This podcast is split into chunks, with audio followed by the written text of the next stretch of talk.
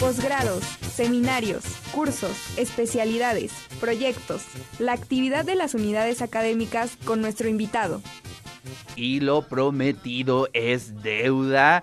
Hoy vamos a bailar aquí en el de eso se trata y me da muchísimo gusto recibir a las compañeras y compañeros de etnocoreología. Doctor José Luis Sagredo Castillo, ¿cómo está? Muy buenos días. Muy bien, Ricardo. Aquí con Compañero aquí de Radio Guava, además, ¿no? Claro, claro. Oiga, pues a ver, cuéntenos la cuadrilla de etnocoreología hoy a las 5 de la tarde en el Complejo Cultural Universitario. Sí, eh, seguramente, bueno, estamos en momento de carnaval. Es, Cada quien es. pregunta de dónde será la cuadrilla. Bueno, pues esta cuadrilla es de aquí, de la casa. de la casa. Exacto. Y está formada básicamente por docentes y alumnos de la licenciatura en etnocoreología.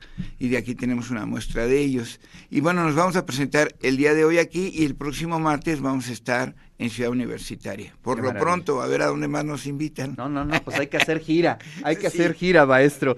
Maestro José Juan, qué gusto saludarlo. Buenos Como días, siempre, doctor un Ricardo. honor. Con y además, gusto. este, aliado, que hemos trabajado en muchos proyectos Sí, juntos es, aquí en, Radio Boab. Oye, eh, es interesante ver cómo se desarrollan distintas, eh, digamos, manifestaciones artísticas eh, relacionadas con nuestras tradiciones, pero el tema del carnaval tiene una fuerza tremenda, es decir, eh, no se desgasta, sigue con mucho músculo, se va renovando, interesantísimo ese fenómeno. Así es, en Puebla tenemos eh, pues diversidades en cuanto al carnaval. Exacto. Y este, en, de manera particular, la- las cuadrillas de los barrios antiguos de nuestra ciudad, como bien lo menciona, se fortalecen cada vez más. Eh, es, el barrio es un espacio de identidad muy fuerte, ¿no? Y aunque hay muchos de, de los habitantes se han ido a otras, a otras, a otros lugares de las ciudades, regresan en estas fechas para, eh, pues para identificarse nuevamente, ¿no? Para retomar esta identidad del barrio. Y bueno, no solo el barrio es el espacio, sino también las calles, ¿no? Toman las calles de las ciudades para hacerse visibles, eso es muy importante, ¿no? Y además, bueno, pues el, el carnaval como tal de los barrios antiguos, pues eh, tiene como integrantes el huehue, que es el, el ancestro, ¿no? El contacto con el ancestro, la maringuilla, que es su pareja, y bueno, nos faltó, nos faltó el diablo, no está el diablo aquí, pero el diablo también es un elemento fundamental de, de- estos tres elementos son los, los que no pueden faltar en nuestra cuadrilla de huehues. Claro. Y bueno, hay otras identidades que se van sumando, por supuesto, ¿no? Y que son pues parte de las sociedades mismas. Entonces, eh, pues invitamos a la gente, al público que siempre está eh, pendiente de, de las actividades de nuestra universidad, a que nos acompañen. Como lo decía el doctor José Luis, estaremos en, el, en la explanada de Rectoría el martes a la una de la tarde. Y también los invitamos a que disfruten de las cuadrillas de nuestra ciudad y de, de nuestros barrios, ¿no? Porque son eh, un elemento identitario muy, muy importante, ¿no? Que generan, pues también un desarrollo económico, porque el, el- el elaborar una máscara, pues hay un artesano que tiene una tradición de muchos años construyendo estas, estas eh, las indumentarias, ¿no? La misma capa, bueno, pues ellos, ellos bordan sus capas, ¿sí? Y pues eh, hay un tiempo, al, al- al- al menos unos meses o hasta un año completo para bordar una, una capa y diseñar un traje completo, ¿no? O sea, lo van diseñando desde que termina el carnaval, viene, ¿no? Es interesante, maestro. eh, digamos, eh, está, nos han pasado cuántas oleadas de ideologías, la globalización, todo, y los carnavales nos hacen recordar esta eh, socialización, el, el sentido comunitario de los barrios, y eso es un tema punto y aparte, ¿no? Es bien interesante cómo sigue muy fuerte. Y bueno, creo que aquí sería muy bien retomar la teoría de Bakhtin cuando dice que en el carnaval Exacto. no solo los que participan están en fiesta, sino toda la sociedad. Es decir, estamos hablando de la carnavalización del mundo y esto implica la permeabilidad a todas las influencias, elementos.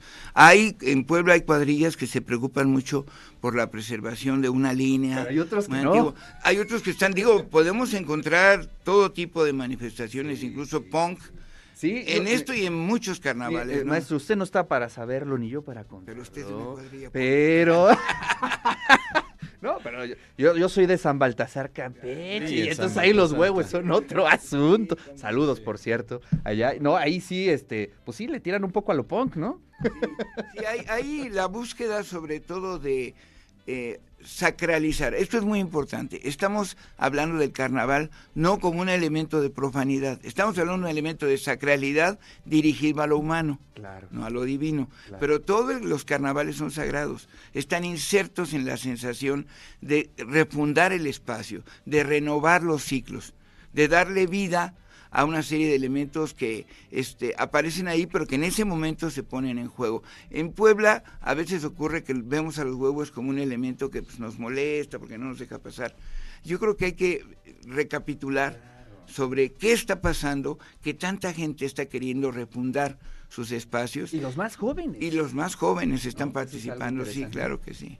Hoy, pues qué maravilla. Entonces, hoy en punto de las 5 de la tarde aquí en el Complejo Cultural Universitario. Así es, aquí estaremos. Saludos a Betsa, que está aquí en el estudio. Muchas gracias, Betsa, por eh, sumarse eh, y por traer a los eh, huevos aquí a la cuadrilla de nuestra universidad, que al de eso se trata.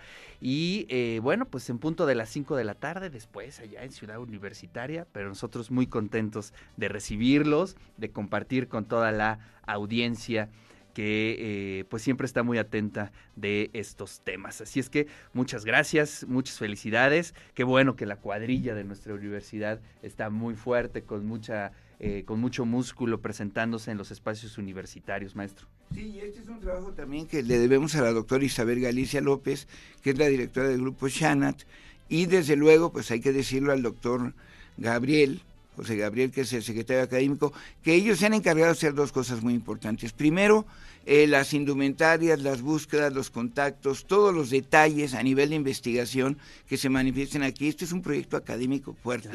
Nuestros alumnos vienen de estar participando en los carnavales, por eso el martes no pudimos hacerla, porque a, su vez ellos están insertos en diversas cuadrillas. Exactamente. y por otra parte, hay que decirlo, la música que empleamos es una música que tanto el maestro José Juan como el doctor Gabriel se han encargado de difundir porque es la versión antigua que había en el barrio del Alto y a partir de una petición de la comunidad se hizo un disco ah, que se difundió y todavía hasta la fecha existe, en donde, bueno, aunque hoy en día están bailando más con banda, aquí se está replanteando las dotaciones de cuerdas, estas dotaciones del bandolón, que ahora solo lo vemos en la lotería, y de otros instrumentos y los estilos de ejecución antiguos. Esto ayuda también a que el proyecto académico fortalezca toda la narrativa que ha tenido el carnaval. Qué maravilla. Bueno, pues entonces hoy a las 5 de la tarde, todos y todas invitados aquí en el Complejo Cultural Universitario.